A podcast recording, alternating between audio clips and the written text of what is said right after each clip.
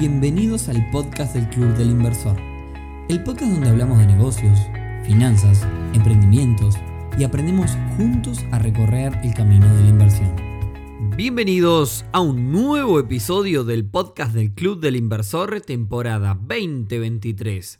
Hoy viernes 27 de octubre, episodio número 179 que como todo episodio terminado en 9 es un episodio en donde respondemos sus preguntas. Preguntas que nos hacen en diferentes medios, sobre todo en nuestras redes en donde nos podés encontrar como Club del Inversor. Pero antes de arrancar y por si es la primera vez que escuchás este podcast, mi nombre es Nicolás y junto a mi socio Rodrigo llevamos adelante una comunidad de pares alrededor del mundo de las inversiones para que puedas aprender para que puedas consultar referencias y encontrar gente en la misma sintonía. Así que si querés saber más, te esperamos en clubdelinversor.uy. Bueno, y ahora sí, vamos de lleno a, lo que nos compete, que es responder las preguntas que nos han hecho para este episodio. Primera pregunta entonces, y dice así.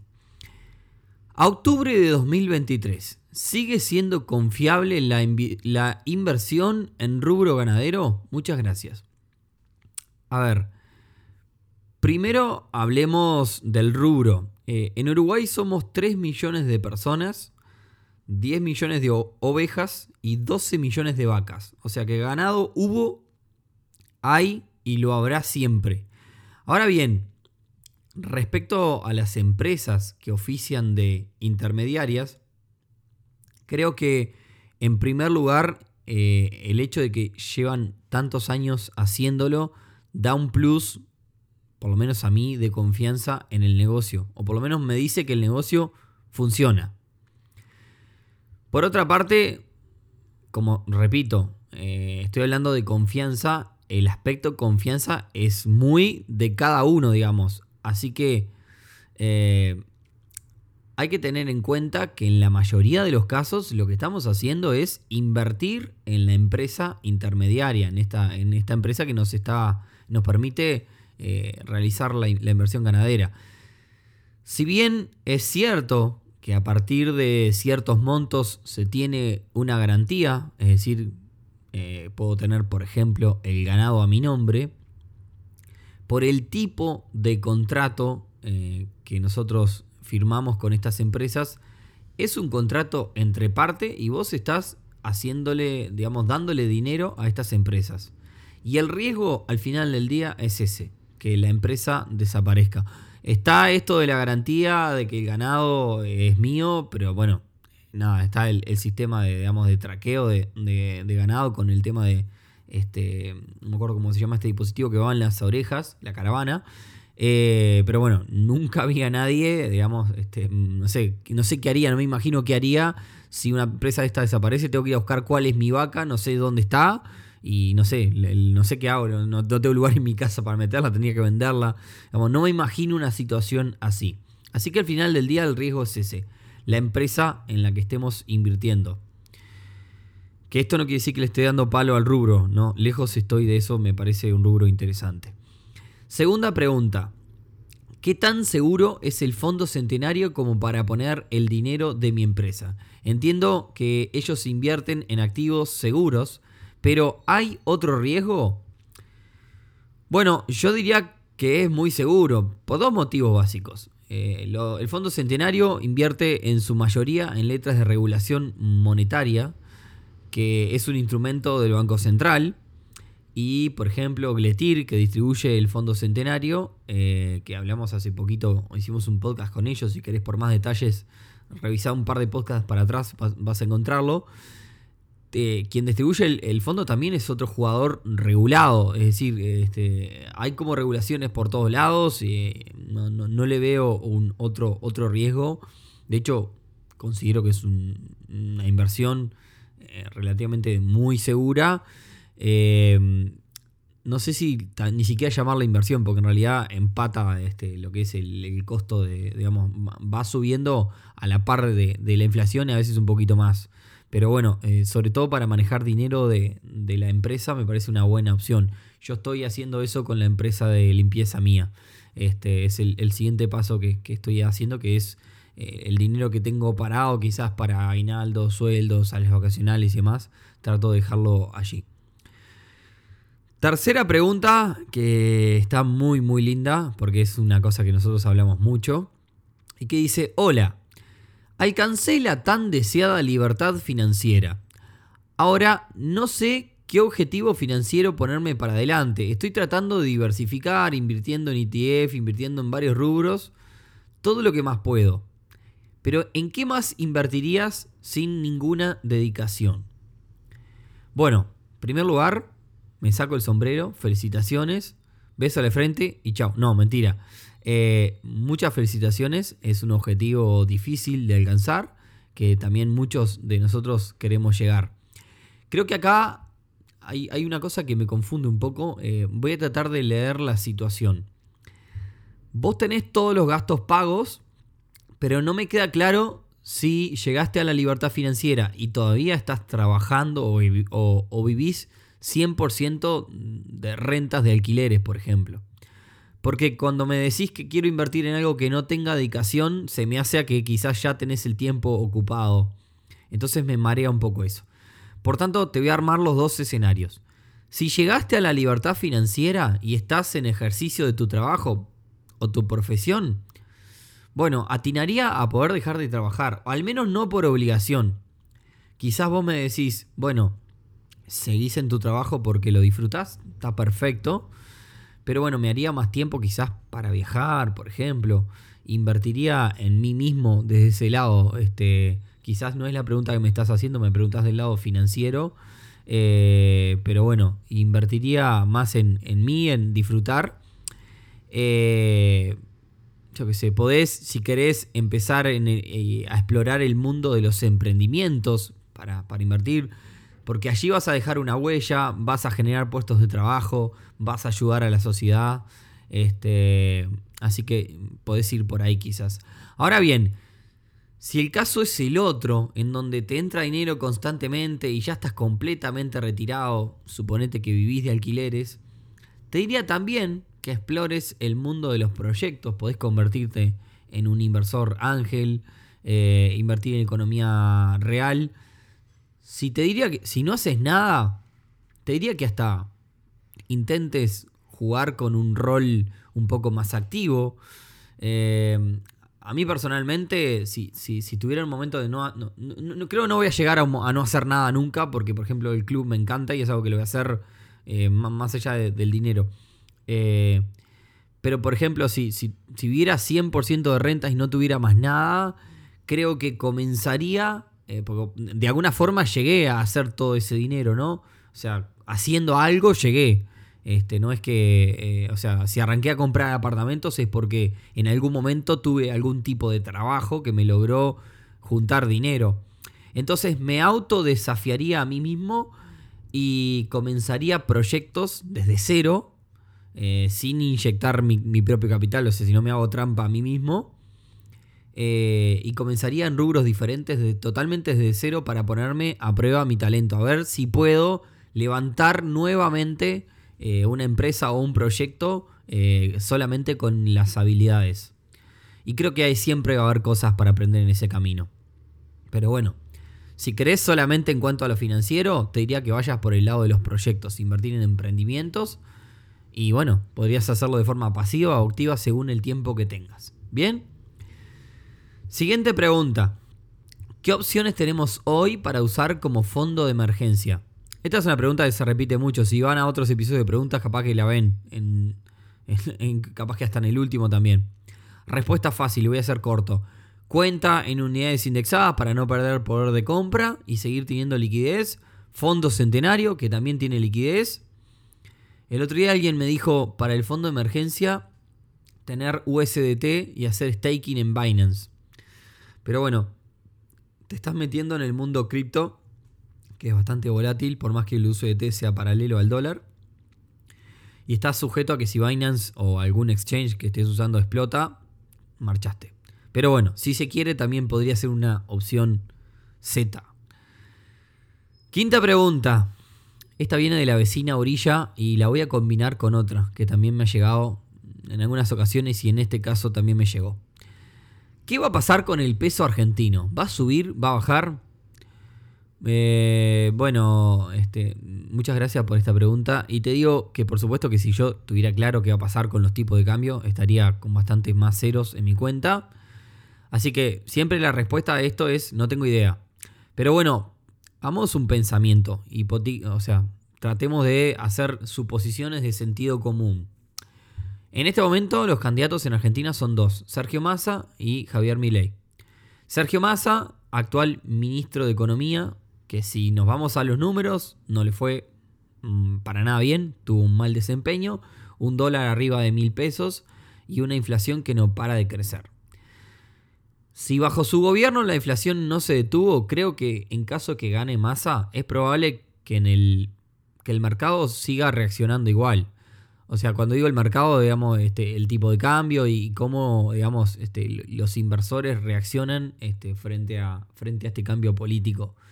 Creo que en el corto plazo no creo que, cambie la, tendencia. En el caso que gane Milei, bueno, eh, es probable eh, que el actual gobierno, porque en caso que gane Milei, recuerden que asumiría más adelante, eh, el actual gobierno al verse derrotado probablemente abandone cualquier intento de controlar el tipo de cambio. Y esto lo digo desde la ignorancia total, pero bueno, simplemente haciendo un análisis como una persona de a pie. Eh, por tanto, creo que en el corto plazo también podría continuar la misma tendencia. No creo que, se frene en el corto plazo. Después en mediano y largo no tengo idea. Ahora bien, la quiero atar a otra pregunta. Es una pregunta barracazo en el que básicamente eh, una persona me plantea eh, qué hacer si gana un gobierno u otro. Esto me ha pasado también acá en Uruguay. Es decir, ¿qué hago con respecto a medidas que tome el gobierno o no? Eh, si vos tenés, la respuesta es siempre, estés donde estés, si tu negocio o proyecto depende de un solo factor, no tenés un negocio. O quizás lo tenés, pero lo tenés temporalmente. Esto también lo hemos discutido en otros episodios. Es muy parecido al caso donde vos brindás un servicio o vendés un producto. Imagínate que vos vendés un producto y el 80% de ventas se lo vendés a un solo cliente. Tenés un negocio temporal. Si ese cliente se funde, adiós tu negocio, porque con el 20% de tus ventas no sobrevivís. Lo mismo si tuvieses un solo proveedor para todo. Ese proveedor tiene un accidente y te quedaste sin negocio. Y esto es lo mismo. Si tu negocio depende de una situación política de un candidato de un partido, es exactamente el mismo caso. Donde se revierta o cambie esa situación, tu negocio se fue a pique. Entonces tu emprendimiento tiene que estar blindado frente a todas estas situaciones. Si la inflación te afecta, busca mecanismos para tener el dinero en movimiento sin perder valor. Si estás muy cargado de impuestos, intenta balancear quizá comprando algún activo con el que puedas descontar impuestos y que signifique ese activo un crecimiento para tu empresa. Realiza alguna inversión que te genere alguna quita impositiva. Eh, convertir un proyecto en una empresa, en otras palabras, es buscarle la vuelta. ¿Bien? Penúltima pregunta y esta es de ayer. Dice, ¿a los plazos fijos se les puede ir inyectando dinero? En realidad, eh, un plazo fijo funciona de la siguiente manera. Vos elegís un monto y el plazo que querés tener el dinero quieto y en base al monto y sobre todo al plazo el banco te ofrece una rentabilidad. Que ojo, esa rentabilidad que te dice el banco es anual.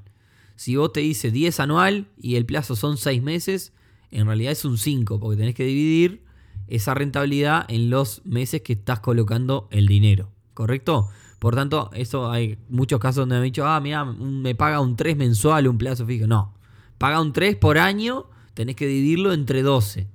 Bien, la rentabilidad siempre es anual.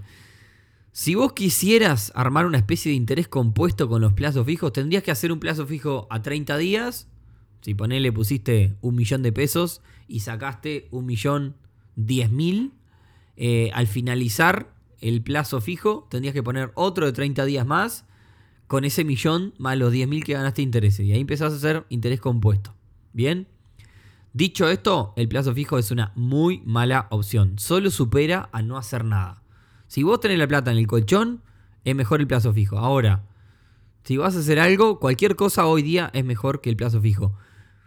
Eh, sobre todo por, por, lo poco que paga, ¿no? Esto de plazo fijo en pesos. Ya si es en unidades indexadas, jugamos un poquito mejor porque, bueno, mantiene el poder de compra y sube un poquín más. ¿Bien?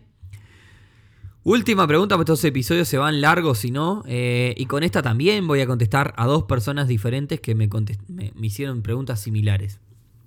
La primera dice, mi nombre es Bruno, me gusta mucho la cocina. La pregunta es, ¿podría llegar a generar un emprendimiento similar al del club? Me refiero al modelo de negocio y demás. ¿Cómo lo evaluarías el modelo de negocio y el emprendimiento del club? Y la otra dice, tenemos una sociedad de productores rurales que buscamos armar una especie de club en torno a la temática. ¿Cómo se gestiona algo así? Bueno, preguntas media extensas para contestar, pero bueno, voy a tratar de ser lo más escueto posible.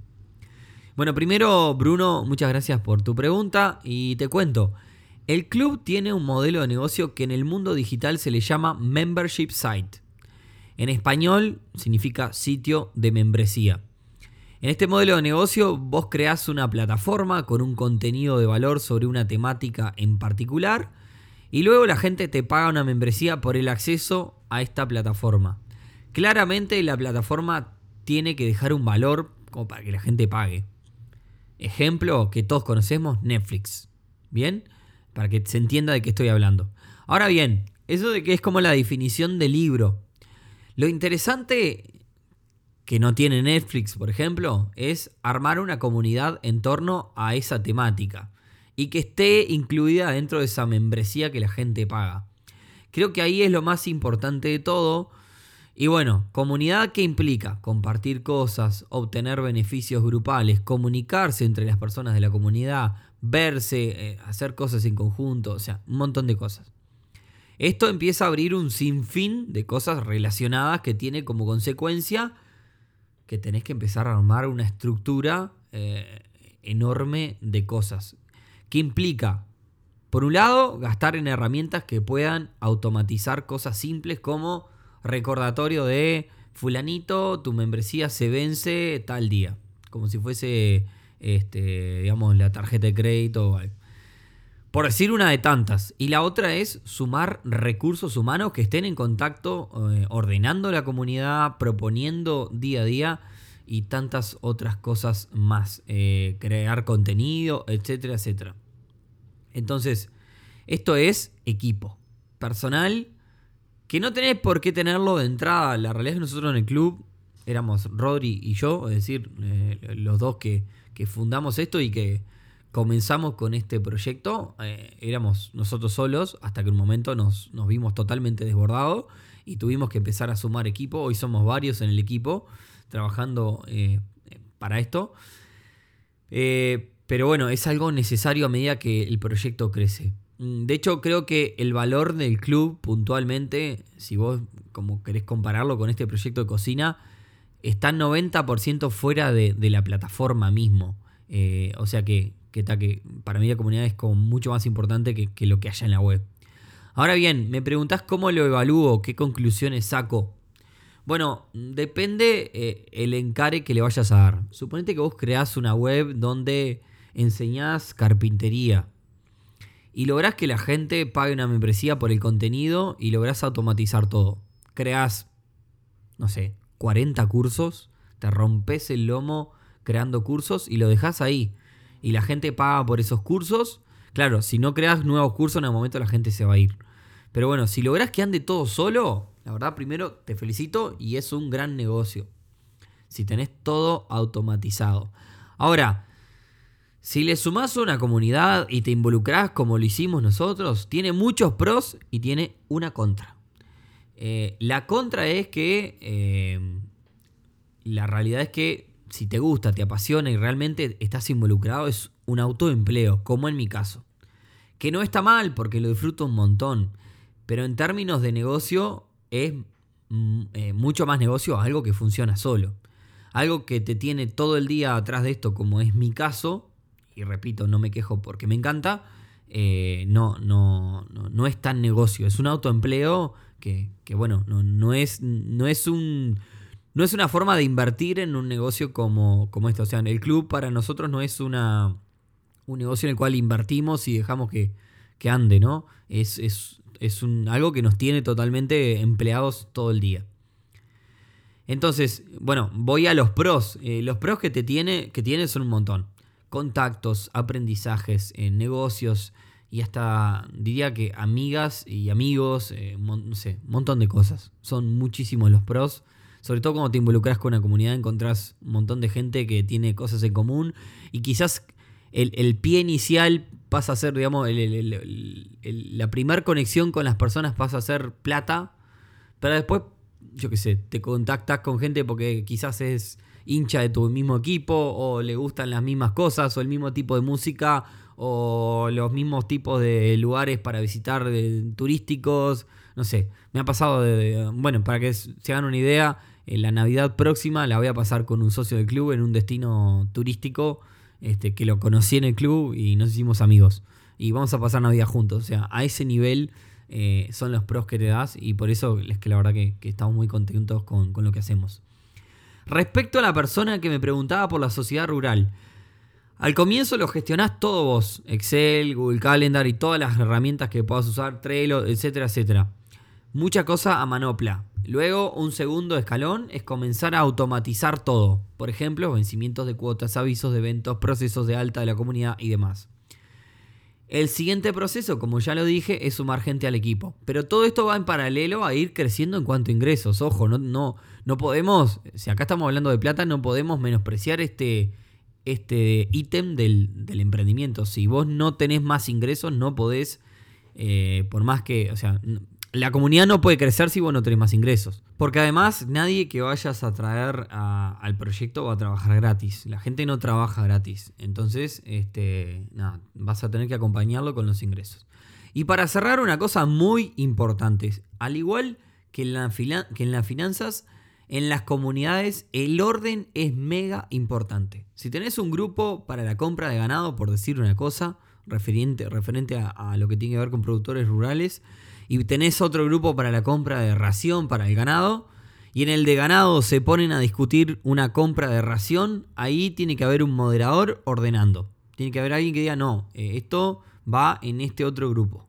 Entonces, en resumen, lleva mucho, mucho trabajo. Como dicen, no es changa. Así que bueno, nada, espero haberlos ayudado con eso. Luego me cuentan cómo, cómo les fue.